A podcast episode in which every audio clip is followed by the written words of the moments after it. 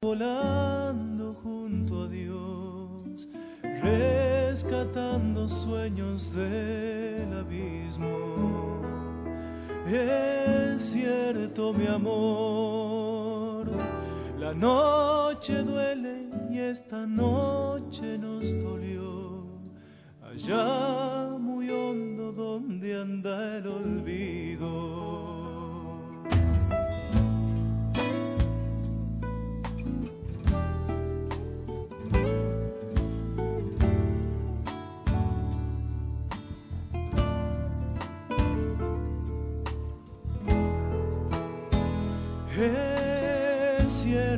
Amor, sus hermanitos que prontito llegarán, nos sembrarán de lunas el camino. Entonces, mi amor, les cantaremos la canción que nos nació la tarde donde fuimos más que dos y nos besó con su boca tan pura y tan silvestre. Despertate, dale. ¿No escuchas? Ya es hora. Hoy tenés tiempo. ¿Qué vas a esperar? Somos la pesadilla de quienes nos arrebatan los sueños. Despertate, che. Despertate, che.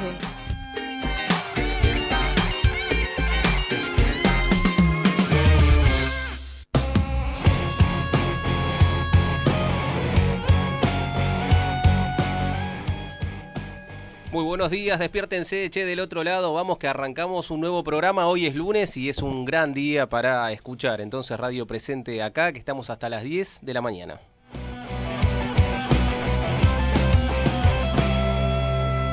Sí, casi como una patada en el pecho, ¿no? Este despertar que va a ser un poco más amable para con mis compañeros acá en el estudio. ¿Cómo está Gise Rivalov? Mira, la dejamos sin voz, pobre Gise, se quedó sin voz en el fin de semana. Andy, ¿cómo estás vos? Uy, yo mientras sí recupera el micrófono, necesito esa patada en el pecho. ¿eh? Vamos, ahí va, una patadita chiquitita, ¿eh? Sí, sí. Ahí fue, ¿eh? Ahí está, No, ahí yo, está. yo no, Ahí la, va, yo ¿viste? no la necesito la patada en el pecho, ¿eh? Como que no, no sé, no. Algo más tranqui. Un mate que se me lo llevaron del otro lado puede Eh, ser, pero patada en el pecho. No, bueno, sé. pero viste que la canción arrancamos así, ya es. Entramos como a los tumbos, Venimos sería, ¿no? igual un poco cebados, ¿no? De- del fin de semana. Así Como es, así es. Quedamos Ay. medio manija. Hubo como un continuum, qué lindo que es cuando la radio se transforma en evento también, ¿no? Y permite eh, cruzarse con mucha de la gente con la cual por ahí te hace un comentario, che, los escuché y esto, y me gustó esto, no tanto, o con entrevistados, ¿no? O sea, la verdad que cuando se materializa algo de eso, más allá de que uno podría decir que la magia de la radio se pierde, se ganan muchas otras cosas. Lindo. Y compas que, bueno, van, están en otros horarios, en otros programas, y bueno, todos y todas juntas en, por un mismo objetivo. Recordemos que este festival surge con una necesidad particular que tiene que ver, si tenemos que hablar, con la ley de medios, una ley de medios que, ley de, sí, de servicio de comunicación audiovisual que nunca se implementó que si bien parecía agitarse en el gobierno anterior, la verdad que durmió bastante la siesta, no se hizo el plan técnico, un plan técnico que eh, nos iba a dar a las radios comunitarias, un radios comunitarias y medios sin fines de lucro, ¿no? Era en realidad un 33% del espectro, ese plan técnico nunca se realizó. Y mm, bueno, quedamos sin ese plan técnico y sin poder llegar a, a ese dial de forma legal, por decirlo de alguna manera. En- a principios de año se llama un concurso, un concurso que no estuvo convocado Radio Presente, no estuvo convocado, por ejemplo, FM La Caterva, no estuvo convocado Radio Sur y otras radios comunitarias, y nos dejaba en una situación media de riesgo, porque más sabemos con, con este tipo de gobiernos, podían venir el día de mañana y decir, no, ah, pero ustedes no están en ningún lado, llevarse todos los equipos porque ha sucedido, una, cosas así. En esto hizo que presentáramos un recurso de amparo con un símbolo ahí económico importante para una radio comunitaria. Por suerte, en esto de que los medios comunitarios nos abrazamos, nos enredamos, nos copamos, nos trabajamos en conjunto y nos bancamos, una radio compañera nos presta el dinero y teníamos que devolvérselo. Y por- con ese fin, más allá de juntarnos y que es hermoso, tenía una finalidad especial en este festival se logró el objetivo. Así Ahí que va, eso te iba a preguntar. muy- ¿Se logró? ¿Tenemos? se logró el bien. objetivo, llamamos ya a los compas y les dijimos y a las compas, eh, tenemos ahí el dinero para devolver, pues sabemos que estamos en una situación bastante complicada, ¿no? Eh, todos, estamos hablando de medios comunitarios, no medios hegemónicos, donde, bueno, justamente, sin fines de lucro. Entonces, que nos hayan podido prestar ese dinero también fue un esfuerzo bastante importante, pero bueno, esa necesidad de laburar en conjunto hizo que, que apareciera el dinero y ahora apareció para poder devolvérselo, así que estamos felices. Y seguir, agregar- seguir trabajando enredados. Yo quiero agregar que más allá del objetivo tan comunitario, hermoso que tuvimos y, y el evento, yo me sentí una estrella el sábado. Vamos, Ah. Andy. Que- no, creo, espero La que... alfombra roja esa que andaba dando vueltas era para. Yo sacaba la fotos y me iban desplegando a medida que caminaba. El agua a 18 grados era la que habías pedido la vos. estaba Evian, todo bien, la, Evian, Evian, la que está ahí, el, el pack que vi ahí arriba es mía. me Bien, la trajeron a mí. No, no, pero ese es lo que contaste vos, sale como gente. Primero que eh, convocamos mucha gente y es como, wow, hey, la radio, radio presente convoca. Y segundo eso, como gente comentando cosas de la radio, de los programas, y era como, ay, sí soy yo, estás hablando de mí, te firmo un autógrafo si querés, nos sacamos una foto.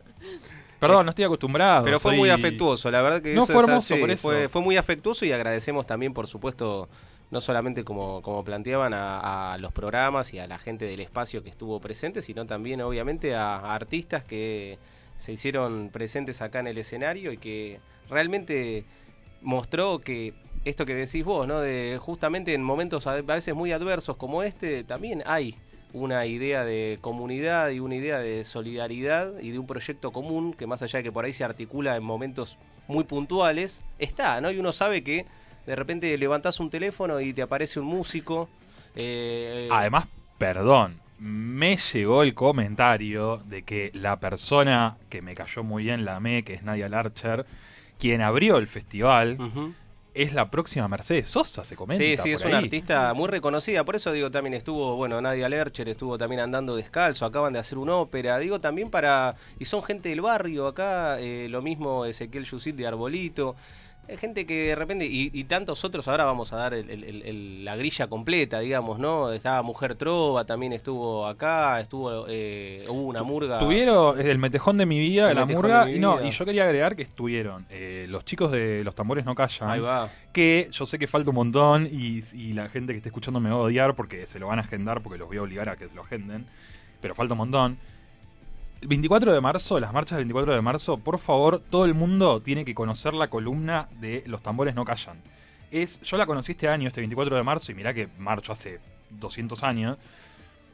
Y la columna de percusión que arman desde Los Tambores No Callan fue lo mejor que vi en todos mis 24 de marzo. Bien, bien, bien la apuesta entonces de, de Andy, que en definitiva eh, se multiplica en un- otra cantidad, como lo vimos este sábado, de eh, eh, lugares, de marchas, de movilizaciones. Con una apuesta artística muy simbólica de los tambores no callan porque hicieron un recorrido hacia el pozo que es donde estuvieron nuestras y nuestros detenidos desaparecidos, ¿no? Ese ida y vuelta muy simbólico para no olvidar también dónde estamos. Estamos en el ex centro clandestino de detención, tortura y exterminio Olimpo. Desde ahí construimos un espacio para seguir teniendo memoria y cada artista que viene le pasan cosas cuando viene acá y los tambores no callan también fue muy significativo ese ir, ¿no? Recorriendo, ir caminando mientras los tambores sonaban.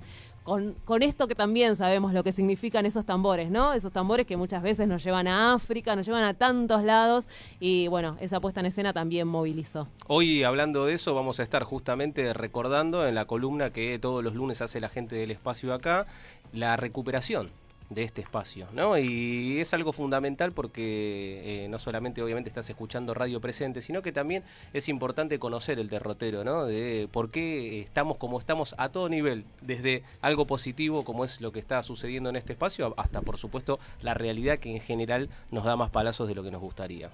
Bien, hay muchas, muchas personas por nombrar, vamos a hacerlo a lo largo de toda la semana, porque más allá de los artistas hubo personas que, com- que colaboraron desde, no sé, la sudestada, regalándonos libros para poder rifar. ¿Cómo me quedé con ganas de llevarme algunos? eh, Yo me quería digo. llevar uno de cada. Mira, es así. Pero en un por momento suerte. casi casi reviento la mesa. Mirá eh. que compré un par de rifas, pero no anduve, no anduve afinado. Pero bueno, ¿qué le vamos a librerías del Arrabal, después un compa, vamos a nombrar bien, pero que nos donó los materiales de limpieza para que puedan estar limpios los baños, por ejemplo, para el evento, así que hubo muchas, muchas personas que, que, que colaboraron así de onda y porque creen en esto. vamos a ir nombrando a cada uno de ellos y de ellas a lo largo de la semana. ¿Les parece ahora que contemos? ¿Hay movilizaciones? Sí, hay movilizaciones, te las vamos, a, contar en este momento.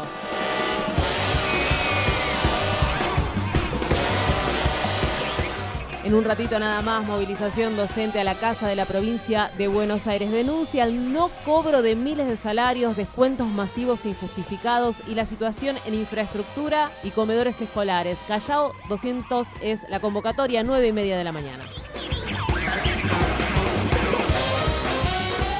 Paro y manifestación de trabajadores del programa Médicos Comunitarios, esto es en La Plata. Los profesionales denuncian que sus salarios están congelados, ¿sabes cuánto? Desde hace cuatro años. Exigen la municipalización de los trabajadores y un bono mensual. La concentración es en la Secretaría de la Salud, que está en diagonal 73. Ahora, ya, en este momento seguimos hablando de salud para anunciarte que los 80 hospitales bonaerenses anunciaron un nuevo paro de 48 horas para este miércoles y jueves. El jueves también habrá marcha al ministerio, pero te lo vamos a recordar el mismo jueves. Y llega un nuevo junio y para nosotras y nosotros eso significa un montón porque desde 2002 junio arde rojo y comienzan las actividades culturales a 17 años de la masacre de Avellaneda con el título Darío y Maxi viven en la lucha. Hoy hay un almuerzo, hay muestra, video, radio abierta en el mercado popular de Olga Vázquez, un centro cultural que también resiste y resiste lindo. ¿eh? Bueno, desde las 9 de la mañana hasta las 2 de la tarde ahí en La Plata, calle 60 entre 10 y 11. Y como siempre seguimos insistiendo, hay que hacer memoria, verdad y justicia y siguen las audiencias en el juicio, por ejemplo, de megacausa ESMA 4, donde son juzgados por primera vez nueve genocidas por los casos de 816 víctimas. Hablamos de delitos de lesa humanidad cometidos en la última dictadura cívico-militar. Sí, a 36 años de recuperada la democracia, hoy los alegatos, sigue, sigue esto. 36 años pasaron y hoy se juzga a nueve nuevos genocidas. Comodoro Pi, hoy. Hoy también se llevan adelante las audiencias por la causa operativo Área 212, esto es en Santa Fe, Armada 2 en Bahía Blanca y la Escualita 4 en Neuquén. Seguimos diciendo memoria, verdad y justicia. No vas a poder enchupar, sintonizar ni echarte para atrás. Momento de poner los pies sobre la tierra, tal vez encender la tele y ver qué estuvo pasando el fin de semana, quiénes hablaron, quiénes dijeron algo importante. Qué miedo. La revolución no será patrocinada por Xerox en cuatro partes sin comerciales. La revolución no te mostrará fotos de Fox sonando una trompeta, lidiando una carga por parte de López Obrador, ahumada, el niño verde para escuchar discos de Molotov confiscados de un santuario de Tepinto. La revolución no se televisará.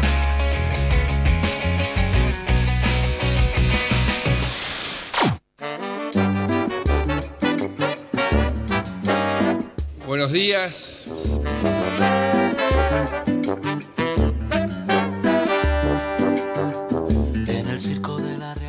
Quiero darle la bienvenida al presidente de este querido país para nosotros que es Brasil. La bienvenida al querido Jair Bolsonaro, ratificando esta visita como la que yo hice a Brasilia hace algunos meses, la enorme importancia que le damos en ambos países a, esta relación. la realidad, la gente piensa que la realidad es el deseo de la realidad. Estamos en el camino correcto para nuestros pueblos. En el momento le pido a nuestro Dios, al cual le debo mi vida, que ilumine al pueblo argentino por tema de las elecciones que se aproximan. Todo vale en realidad. Hay un trozo de la realidad, hay un juego de parcialidad, un impulso de perversidad obscena. La verdad es que esta es una cantidad de droga muy, muy importante para una ciudad. Son 7 millones de dosis. Esto alimenta unos 70 mil puntos de, de intercepción, de comercialización de droga. Es muchísimo, así que marca un hito histórico. La verdad es que es importantísimo. Felicitaciones a la policía de la ciudad. monstruos heridos de dos cabezas. Ponga aquí su intimidad, hable aquí de su dolor, venda su fugacidad. Este paseo es, permite, digamos, ir de cara al río, que es una cosa que la ciudad siempre le daba espalda al río, y además es un primer paso para una obra más, más grande que es toda la ampliación del aeroparque. Así que por donde lo miren, esta obra es súper importante. Y además tenemos el emblema de, de Cristóbal Colón, que, que al final, de, después de tanta ida y vuelta, quedó muy bien ubicado en la entrada de la ciudad. Las confundidas y los sorteras. Muestre aquí su vanidad, haga un alto en su pudor, que mañana Dios dirá. Las personas con discapacidad, la minoría más grande del mundo, empezamos a tener poco a, poco, más voces que hablen sobre nosotros. Esta cumbre global, que se realiza por primera vez en Argentina y en América Latina, es una prueba de ello. Ponga aquí su intimidad, hable aquí de su dolor, venda su fugacidad.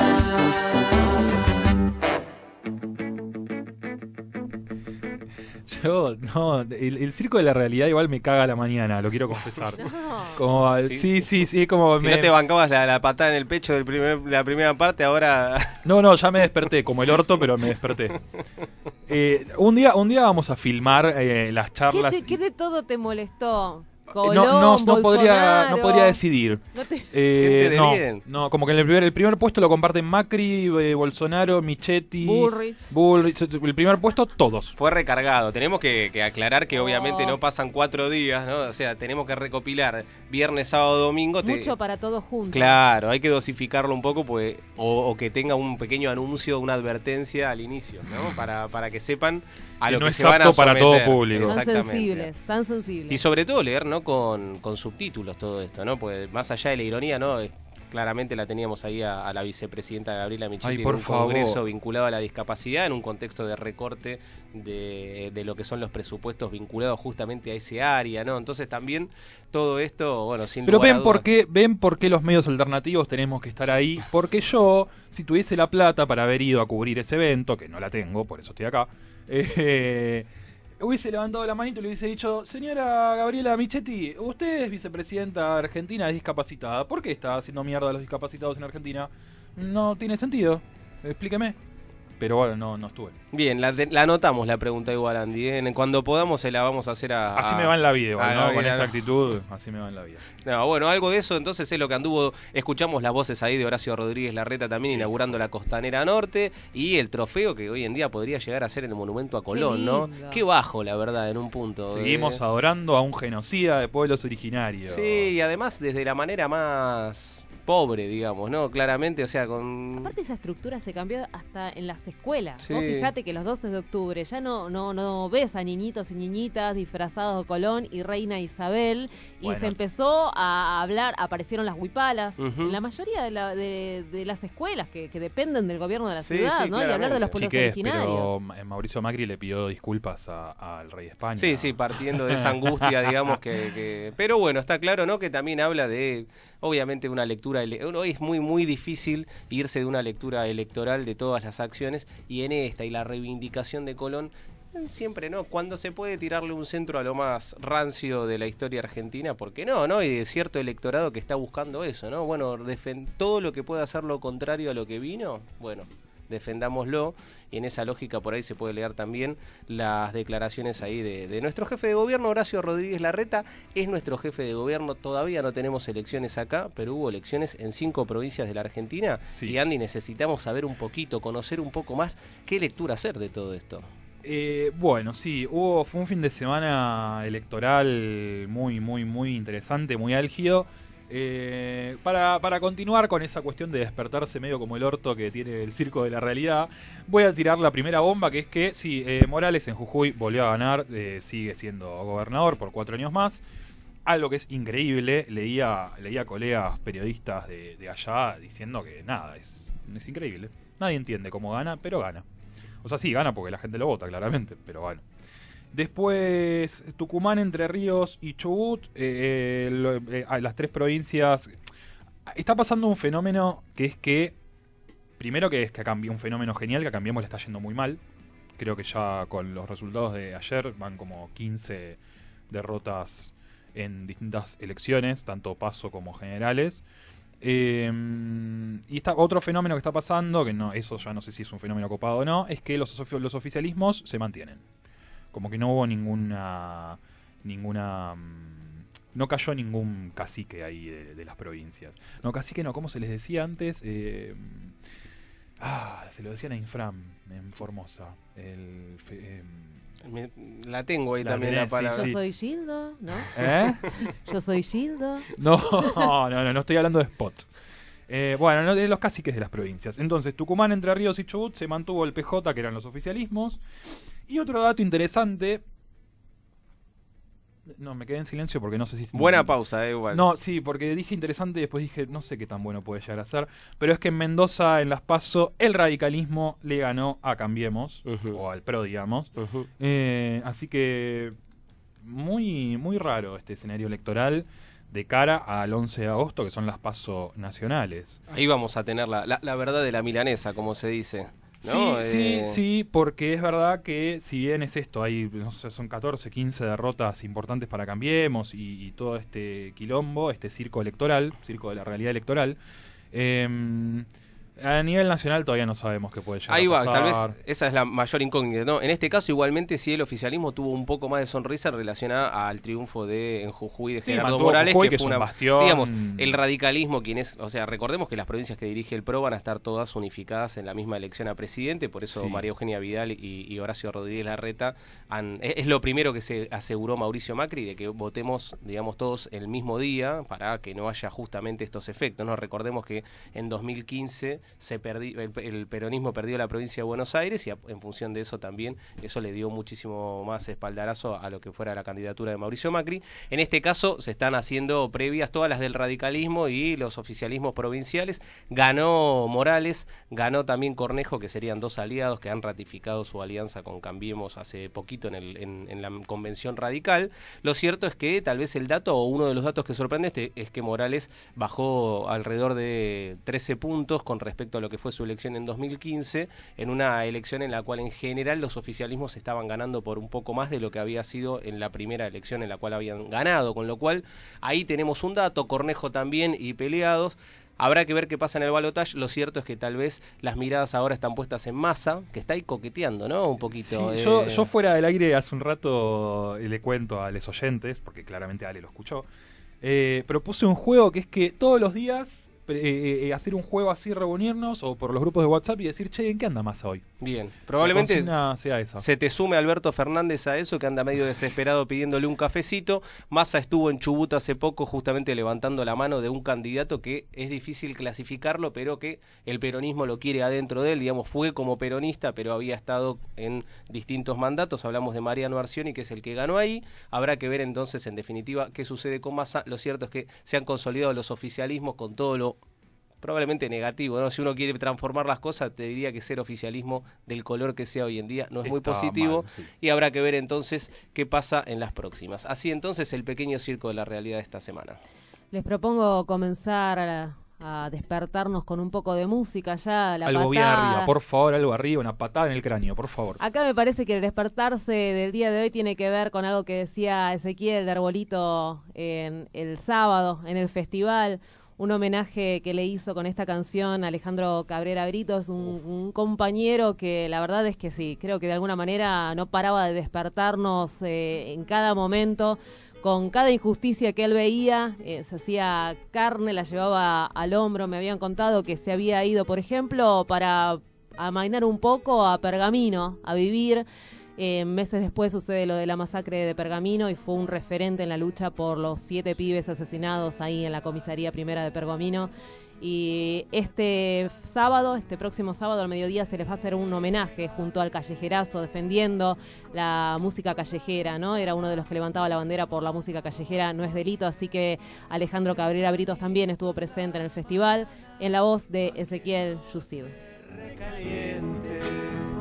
callejero me han llamado casi despectivamente porque yo toco en la calle y la calle es de la gente. Pobre ver que no lo sabe, no lo sabe y no lo siente.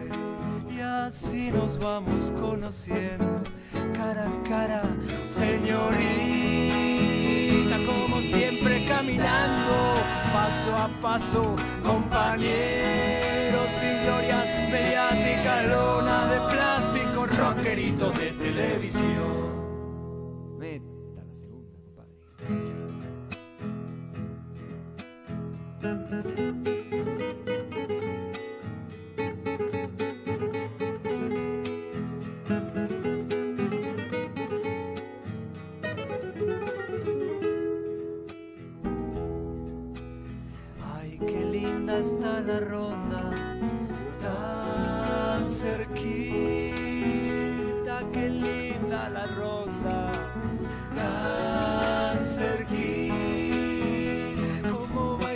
Señora y los pibes como agitan. Ay, qué lindo que se pone cuando el parque se hace pista. Ay, callejero me han llamado casi despectivamente porque yo toco en la calle y la calle es de la gente. Pobre del que no lo sabe, pobre del Y así nos vamos conociendo cara a cara, señorita, como siempre caminando, paso a paso, compañeros sin glorias mediáticas, lunas de plástico, rockeritos de televisión. Ustedes ahí, nosotros cantando mientras la chata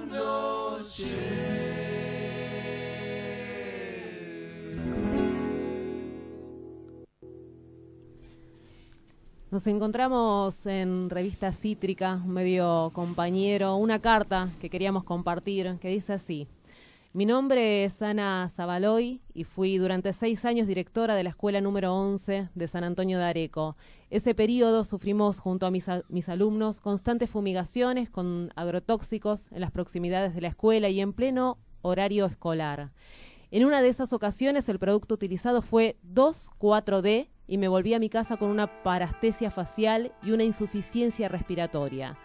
Somos muchas las docentes rurales que padecemos esta misma realidad. Las fumigaciones nos atravesaron la vida y en muchos casos se llevaron por delante nuestra salud. Nadie nos los contó, no lo leímos en ningún diario y nos pasó, lo vivimos como una cotidianeidad inevitable. Somos testigos obligados del costo humano del actual sistema productivo. Vivimos a nuestros, vimos a nuestros alumnos sufrir los efectos de las fumigaciones en la salud, así como si la Constitución Nacional y los derechos del niño, ni la misma Ley de Educación Nacional, no fueron aplicables a los niños de las zonas rurales ni a sus familias, todos rociados con venenos por aire y tierra. La carta sigue. Lo que queremos contar es que Ana, la semana pasada, murió. Por eso, y para recordarla y reflexionar sobre todo sobre el planteo que ella estaba haciendo, que eh, llevó a organizarse con otros docentes, ¿no? Y conformar lo que es la Red Federal de Docentes por la Vida. Estamos en línea ahora con Daniela Dubois, que es integrante justamente de esta red, para conocer sobre todo de esta pelea que vienen dando. Muy buenos días, Daniela, ¿cómo estás? Buenos días. En principio, eh, ¿qué nos podés contar sobre Ana? ¿Cómo, cómo la describirías a Ana, Daniela? Eh, como una mujer muy sabia, eh, valiente, generosa, generosa con, con su tiempo, con su compromiso, con su conocimiento. Eh, fue mm, el domingo a la una de la madrugada, no la, la semana pasada, es muy, muy reciente esto, así que todavía estamos como saliendo de conmoción. La carta de, de Ana aborda muchísimas cosas, ¿no? Recordemos, eh, sobre todo aborda algo que, me parece fundamental. Ahí decía, esto no lo leímos en ningún lado y digo, desde un punto de vista funciona para legitimar lo que viene diciendo, pero por el otro lado también genera un grado de preocupación gigante, porque uno dice, no se está difundiendo. Digo, ¿qué es lo que cualquiera que está escuchando en este momento debería saber sobre lo que está pasando en las escuelas eh, rurales, Daniela? Eh, sí, en aquel momento donde ella escribió esa carta todavía estaba menos difundido que, que en la actualidad, que bueno, que tenemos un fallo en la provincia de Entre Ríos que muy reciente ha sido ratificado y que le da a las escuelas 3.000 metros de resguardo aéreo y 1.000 terrestre. Eh, pero, digamos, es una realidad que sucede en muchas provincias de nuestro país. Y la red federal de docentes que fundó Anita, eh, uno de los objetivos es visibilizar esta problemática, pero que es parte, digamos, de, de, un extractivismo salvaje, capitalista en el que vivimos como, como Latinoamérica, como región, pero también, digamos, el, la, la, la megaminería es otra de las problemáticas y también hay compañeras en, en la red que, que están expuestas a esa problemática. Eh, realmente necesitamos que, que cambien los modelos productivos para que no se vulneren más los derechos de las comunidades rurales educativas. Daniela, ¿vos eh, en dónde estás dando clase ahora? ¿Estás dando clase? Eh, yo vivo en el pueblo aledaño, Alenita, el de al lado. Soy de San Andrés de Giles. Eh, soy docente en una técnica y mi acercamiento a la ruralidad es más por proyectos con el, cual con los chicos nos acercamos a las escuelas rurales. Eh, hay en mi pueblo además también una escuela de alternancia, en provincia de Buenos Aires se llama CEP, Centros Educativos para la Producción Total, que en otras provincias es lo que se conoce como, como EFA, las escuelas de agricultura familiar. Eh, ahí hay proyectos muy interesantes, también tenemos compañeras trabajando ahí y bueno, hay compañeras de, varios lugares de provincia de Buenos Aires, varias que han sufrido fumigaciones y han denunciado, así como Anita. Eh, otro de los objetivos que, tiene la red, además de, de, difundir esta problemática para que haya cada vez más conciencia, es difundir un protocolo que es eh, una serie de pasos a seguir en una situación de fumigación para actuar preventivamente y para después poder establecer una, una denuncia consistente. Y ese protocolo se generó un poco como en el living de Anita ante las dudas de, de, de, cómo, cómo proceder, porque ella bueno sufrió varias fumigaciones y después ese protocolo se, se difunde y hay algunas provincias que, que de hecho lo están tomando ya dentro de su plan de prevención de riesgo a nivel institucional y provincial. Eh, el plan de prevención de riesgo es algo que se tiene que dar cada comunidad educativa en su proyecto institucional y elaborarlo conjuntamente, pero toma una base y un lineamiento que viene desde, desde arriba, ¿no? Desde jefatura. Daniela, vos vos cuando comenzaste a hablar dijiste, ¿no? Esta carta la escribió cuando todavía no era muy difundido todo esto. Y la carta dice algo precisamente que faltan los comunicados oficiales a nivel provincial y nacional de las autoridades gremiales. ¿Cómo, cómo continuó? Este, ¿Hubo respaldo en los años siguientes o todo continuó igual? Eh, hay un cambio, quizás la palabra no es respaldo exactamente todavía, pero la realidad es que eh, hace más o menos un año ya los gremios han empezado a hacerse eco, sobre todo a partir de la política de Vidal en provincia de Buenos Aires, por ejemplo, que no solo redujo el presupuesto educativo bestialmente sin dejar reparo a la seguridad edilicia, sino mismo que ha cerrado muchas escuelas y escuelas rurales, escuelas en, la, en, Isla de Tigre, y, esa, y esa política pública no solo va de la mano de, un desguace de, de, de, los de los ministerios que hacen políticas públicas para el pueblo, sino también porque el modelo extractivista necesita que no haya escuelas, porque son los espacios de denuncia más legítimos que hay hoy en día. Entonces pretenden que no haya escuelas para para echar los venenos indiscriminadamente, como si tampoco vivir en el campo fuera un derecho. Daniela, ¿qué tal? Buen día. Eh, escuchándote a vos y leyendo un poco la carta de Ana, me fue inevitable recordar a Fabián Tomasi, asumo que sí. sabes de quién estoy hablando, sí. Em, para los oyentes, eh, cuento dos palabras, básicamente un trabajador rural que eh, murió también como Ana debido a la fumigación. Em, y en un momento de la carta de Ana, eh, ella habla de la cotidianeidad inevitable, que es algo de lo que Fabián también hablaba, e, esa, esa vivir fumigado, básicamente. Eh, ¿Cuál es esa cotidianeidad inevitable que vivís vos, por ejemplo?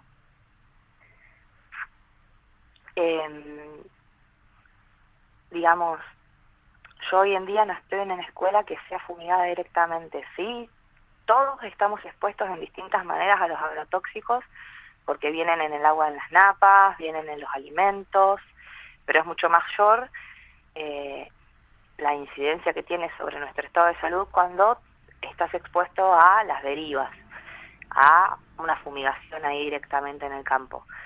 Eh, la red federal de docentes se conforma por también padres, a veces de escuelas rurales, médicos, abogados, comunicadores que, colaboran, digamos, con la red. Eh, y también es una es un objetivo, digamos, que se cumpla la Ley Nacional de Educación 26.206, en la cual el, el, artículo 89 implica que se tenga que dar una educación ambiental de manera transversal.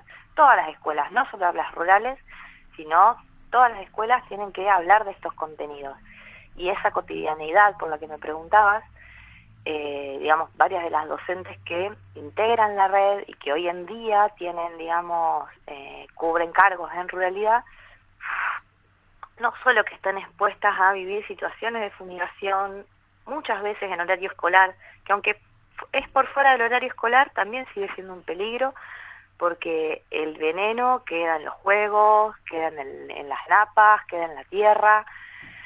Eh, no, no es una, una tranquilidad que no estén fumigando en horario escolar. Es mucho peor y es una situación violenta a nivel de estrés psicológico, pero la situación está ahí igual.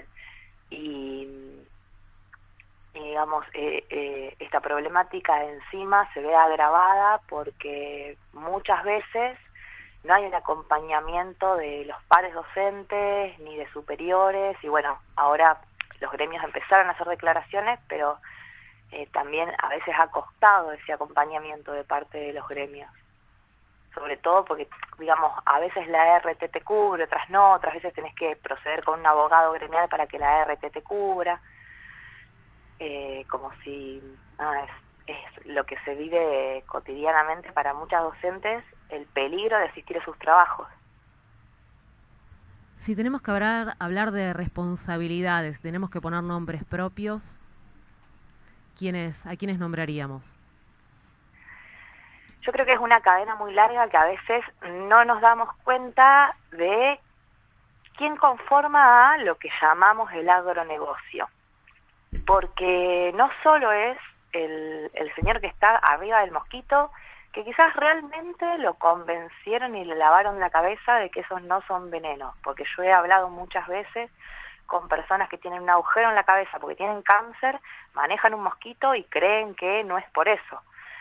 Eh, no solo es esa persona, ni el dueño del campo o el que lo alquila, eh, sino también que digamos hay todo un, todo un sistema de las corporaciones, de los bancos, del gobierno, el capital especulativo financiero también tiene una implicancia muy grande y no damos cuenta de eso.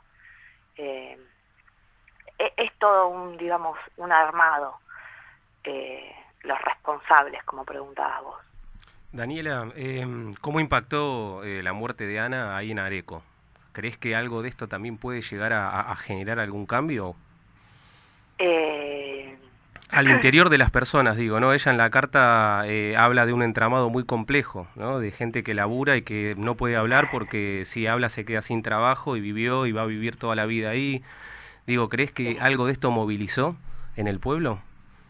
Mm, ojalá, no, no, no lo sabría, es muy reciente, pero ojalá que sea algo que movilice no solo para, para Areco, sino para para, para todo para todo el país viste como que, que, realmente se tome conciencia de que cuando está al frente de una tarea educativa se tiene la responsabilidad del cuidado de los niños como implica en el reglamento de educaciones de instituciones educativas y parte de ese cuidado es ponerlos a resguardo, entonces hay que, hay que actuar, hay que prevenir y hay que denunciar.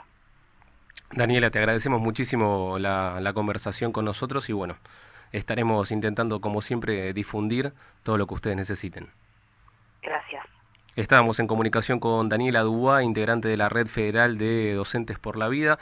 Recordemos, este, justamente reflexionando a partir de la muerte de una directora de San Antonio de Areco, justamente que viene y venía denunciando desde hace años el impacto que tienen las fumigaciones pegaditas ahí a la escuela, las mismas que escuchaste tal vez hace tres o cuatro meses cuando Mauricio Macri visitó Entre Ríos, ¿no? Y dijo, estoy en contra de esta, justamente de este fallo de la Corte Suprema, de esta ley que permita eh, que no se pueda, como decía ahí recién eh, Daniela, fumigar a menos de 3.000 metros. Bueno, en ese contexto tan adverso estamos viviendo esta Argentina con una problemática de la cual creo no tenemos del todo demasiadas eh, noción, ¿no? O por lo menos no quieren que tengamos una noción y que estas noticias me parece que nos despiertan, nos ayudan un poco a despertarnos en ese sentido.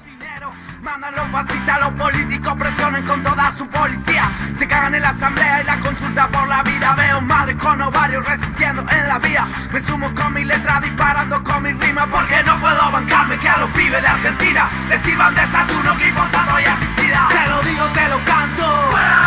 Te lo digo, te lo canto.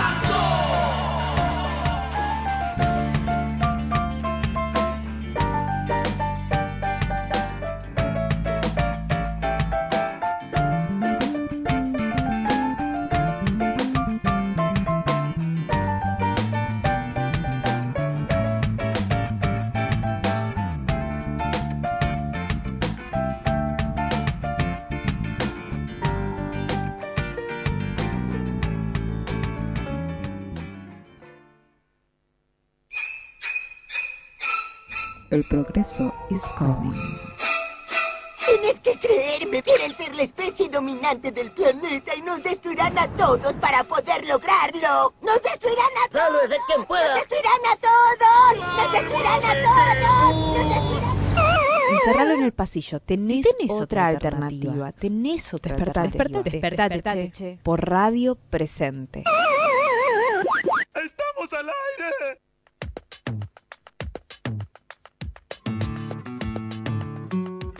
En el 96, que se cumplían eh, un aniversario redondito de- del golpe de Estado, se hace acá la primera marcha sobre Olivera, eh, estando la policía acá, pensando en la recuperación del lugar. Todo el mundo sabía que esto había sido un centro clandestino y nada, los vecinos querían que la policía se vaya. Eran los dos objetivos fundamentales. Acá hubo movilizaciones muy grosas para que esto sea un sitio de memoria. O sea, hubo todo un proceso anterior a la, a la firma de Néstor Kirchner con el traspaso eh, que forzamos. Él lo que hace es un traspaso de, porque este predio era de Nación, a Ciudad, para que sea sitio de memoria y en que en 90 días se tenía que ir la Policía Federal. La policía no se quiere ir. Pasan los 90 días y la policía dice que no queda claro si son días hábiles o no hábiles. Tal es así que demoró prácticamente un año hasta que eh, finalmente eh, pudieron sacar toda la chatarra y eh, sacar a la federal de acá. Entonces, bueno, nada, viene el ministro del Interior, que en ese momento era Aníbal Fernández, a echar la policía acá. Era tardecita, tarde-noche, y era una situación surrealista. Estaban echando a la policía allá, definitivamente. Vinieron las autoridades, se abrió, bueno, era un como una ebullición para el barrio que el Olimpo se abriera, ¿no? Este, por todo lo que significaba.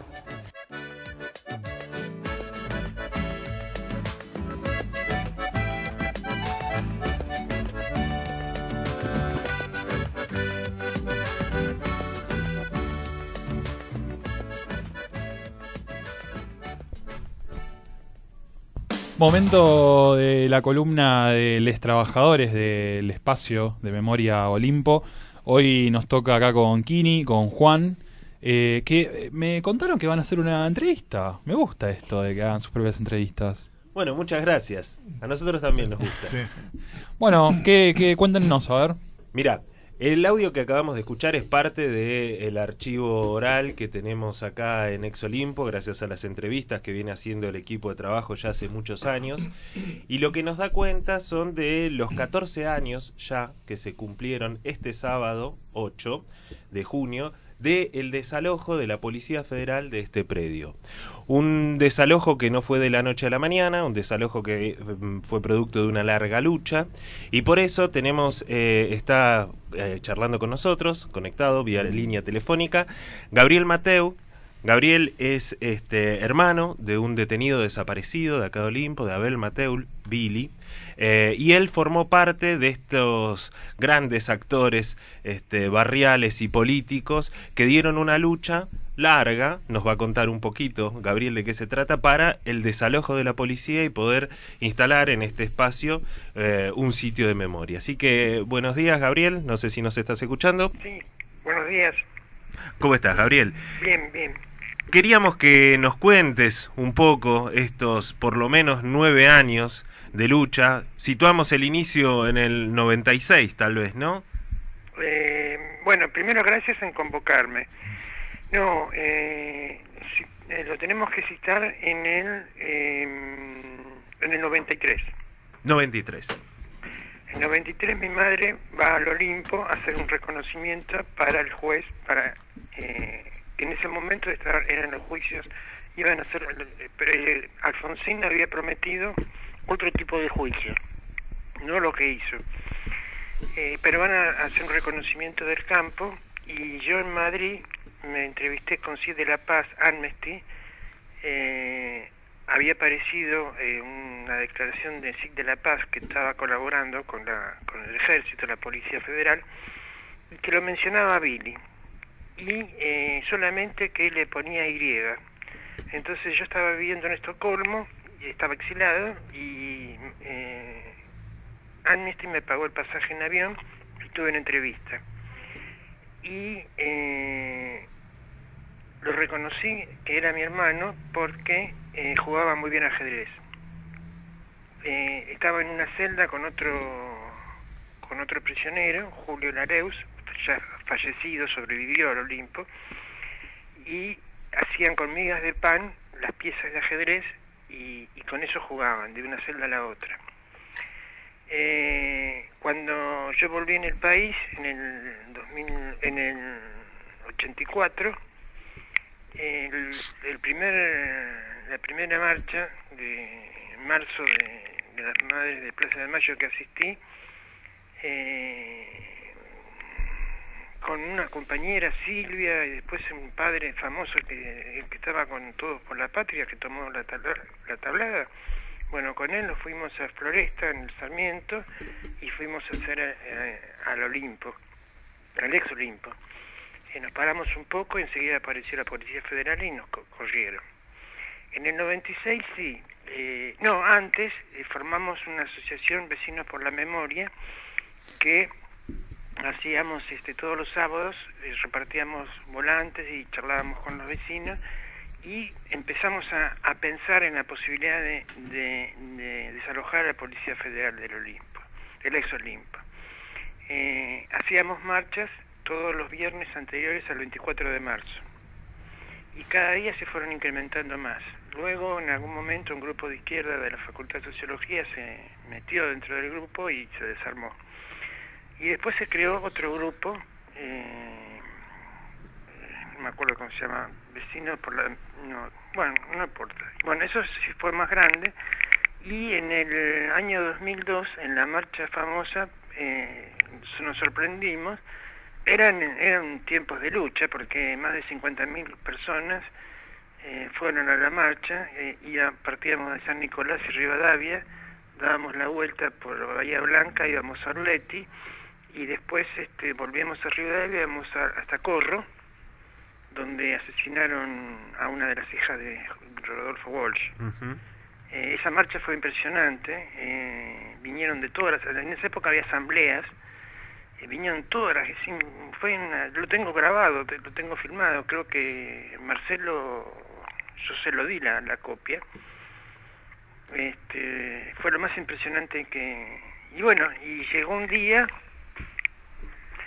eh, muy emocionante eh, que eh, Aníbal Fernández nos convocaron a una reunión eh, estaba Aníbal Fernández y, nos dijo que nos iban a entregar el Olimpo el ex Olimpo. Eh, nos abrazamos lloramos no lo podíamos creer y se firmó un convenio fuimos a la Casa Rosada nos recibió Néstor Kirchner y se firmó un convenio de 180 días para desalojar que la policía desaloje el Olimpo, el ex Olimpo. Eh, en medio de, de, esos forcejeos, como ustedes estaban diciendo, empezó la, la, discusión de que la Policía Federal quería 180 días hábiles y nosotros no, nosotros queríamos 180 días corridos. Entonces pegó, nos fuimos a quejar a, a Néstor y entonces directamente llamó al jefe de policía y le dijo que desalojen mañana. No, llegaron los 180 días.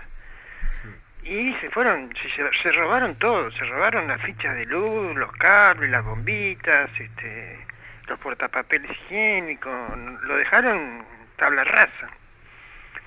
Eh, durante el gobierno de Cristina eh, se, se dio mucho apoyo y se empezó a hacer obras de restauración vinieron antropólogos y,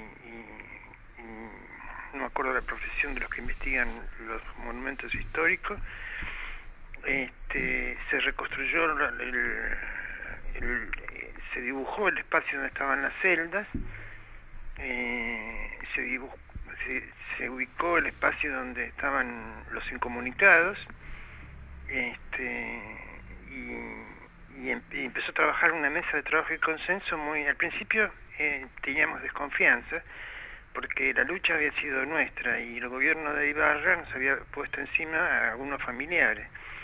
Y por ejemplo algunos querían sacar todas las, la, las chapas de, de, arriba.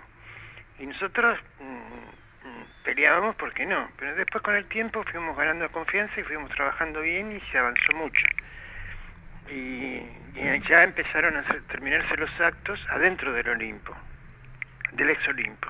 No sé si tienes alguna otra pregunta. Hola, buen día, Gaby. Eh, Kini te habla. ¿Cómo te Dale, va? Buen día. Eh, ¿Te acordás si estuviste el día concreto de la toma de posesión de, del sitio? ¿Cómo fue la gente? ¿Cómo...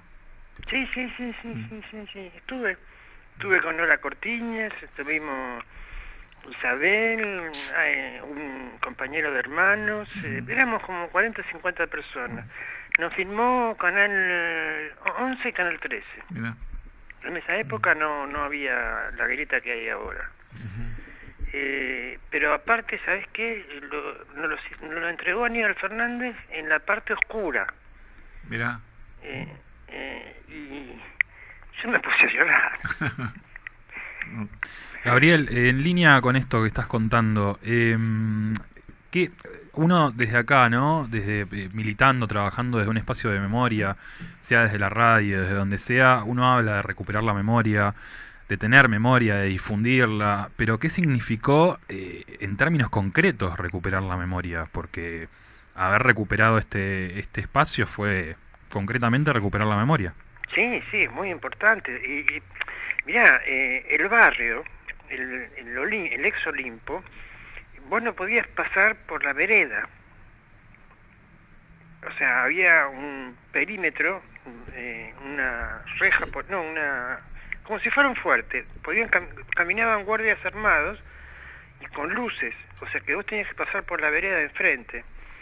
No sé si tenés presente la sigue estando la librería en Ramón Falcón y Sí, la Carra. sí, sí, sigue estando. Eh, arriba hay una ventana tapada Hmm. porque no querían que lo, que lo vieran. Los milicos lo hicieron tapar. Están las rejas de un balcón, sería, ¿no? Un balcón semicircular que eh, no hay, no se ve el acceso al balcón desde el interior de la vivienda. O sea, Claro. uno supone que ahí había una puerta-ventana y que fue tapiada. Claro, los milicos se hicieron tapar. Los vecinos nos recordaron, eh, hay registros, eh, que caminaban por la vereda de enfrente. Eh, y después se fueron acercando muchos vecinos a contarnos todas las historias terribles que tuvieron que soportar. Por ejemplo, a la vuelta, eh, sobre Fernández, hay un, al lado del supermercado, hay un vecino eh, que nos contó que quiso vender en, en su casa y los milicos le, impidieron, no lo dejaron vender. No, no querían que nadie salga de ahí. Y los tenían aterrorizados, ¿no? Todas esas cosas nos contaron los vecinos. O sea, fueron los mismos vecinos los que hicieron memoria, que hicieron catarsis. Exacto. Nosotros con, con Kini hablábamos este, respecto a la resistencia que tenían la policía de entregar este predio, eh, que la policía misma también tenía una memoria de este lugar, ¿no? O sea, algo les debía significar eh, este espacio como para no querer eh, entregarlo. Sí, sí, eso es cierto. Mira, yo te voy a contar, eh, a, a a cuatro cuadras, tres cuadras hay una plaza. Nosotros con Vecinos por la Memoria la eh, convocamos a los vecinos eh, eh, para el Día del Niño, eh, no me acuerdo qué año, y hay una en la Avenida Caseros, eh, casi cerca de Constitución, hay una, un parque, una casita que son ti- titireteros. Entonces los convocamos y nos dijeron que si los dejábamos pasar la gorra, venían. Entonces, este, lo estábamos esperando en, eh, con Julio, eh, Julio Sicone, fue otro de los grandes compañeros luchadores. Estábamos con Julio en la esquina de la Carra y, y Ramón Falcón, no, y Rivadavia, esperándolos, ¿no? Y entonces vemos que había dos hombres de civil con un, un Hanky, Hani, Handy. Handy, Handy. Y entonces este, escuchamos que le preguntan este, dónde estamos, qué estamos haciendo. Y entonces ellos no se dan cuenta que, que era quiénes éramos, y entonces le contestan, no, estamos tranquilos, el monumento no lo tocan. El, El monumento. monumento. Exacto. Gabriel, muchísimas gracias por esta entrevista y muchísimas gracias por todos los años de lucha, resistencia, por honrar la memoria de tu hermano, de toda la gente que pasó acá, de los 30.000 desaparecidos y por el legado para estas generaciones presentes. No, gracias a ustedes, la lucha es permanente, me moriré luchando. El 24 de marzo, el 23 de marzo, sábado, le hicimos un homenaje a mi hermano en Parque Avellaneda, eh, con la cámpora de Parque Avellaneda. Ahí estoy militando. Perfecto. Gabriel Mateu, hermano de Billy, detenido desaparecido de este sitio. Muchísimas gracias. Hasta la victoria siempre, compañero. Gracias Kini, gracias Juan. Siempre es bueno escucharlos, siempre se aprende eh, y siempre me voy movilizado después de sus columnas. Eh, nos vamos por hoy. Nos despe- sí, nos despedimos, ya llegamos, 10 de la mañana, ya están las chicas de escuchando nuestras voces, así que bueno, una vez voló, más. voló Despertate Che hoy. Juan y Kini, gracias. Está también Maru acá del otro lado, conmigo. Del otro lado ahora se transforma, somos más. Así que bueno, muchas gracias por estar y nos despedimos hasta mañana a las 9 de la mañana en otro Despertate Che. Hasta mañana. A ver con qué nos vamos. Algo bien arriba, por favor, que todavía no me terminé de despertar. Bueno, eh, Guatemala va a decir el presente. Ahí vamos, vamos a Guatemala. Evelyn Cornejo, que tiene siempre muchas cosas para decir. La chusma inconsciente. está como está, porque todos tienen mala voluntad. Y el mundo está como está, porque todos tienen mala voluntad. Y el mundo está como está, porque todos tienen mala voluntad. Somos la chuma inconsciente, incapaz de tener opinión. Somos la chuma inconsciente, incapaz de tener opinión. Somos la chuma inconsciente, incapaz de tener opinión. Somos la chuma inconsciente, incapaz de tener opinión. Somos lo mal hablado, lo mal pensado, lo mal vestido, lo mal portado, lo que queremos, librar al gato que está encerrado. Somos los rotos de mierda, de piel morena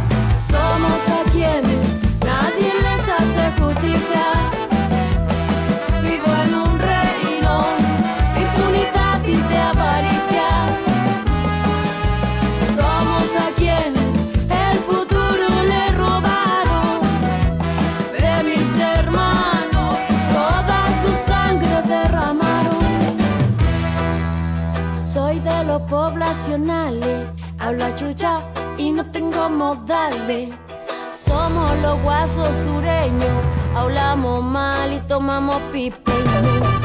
Soy de los más marginales, aprendimos a nadar en los canales. Juego con la tierra, juego con la calle, que no me enfermo y nunca tomo antigripales.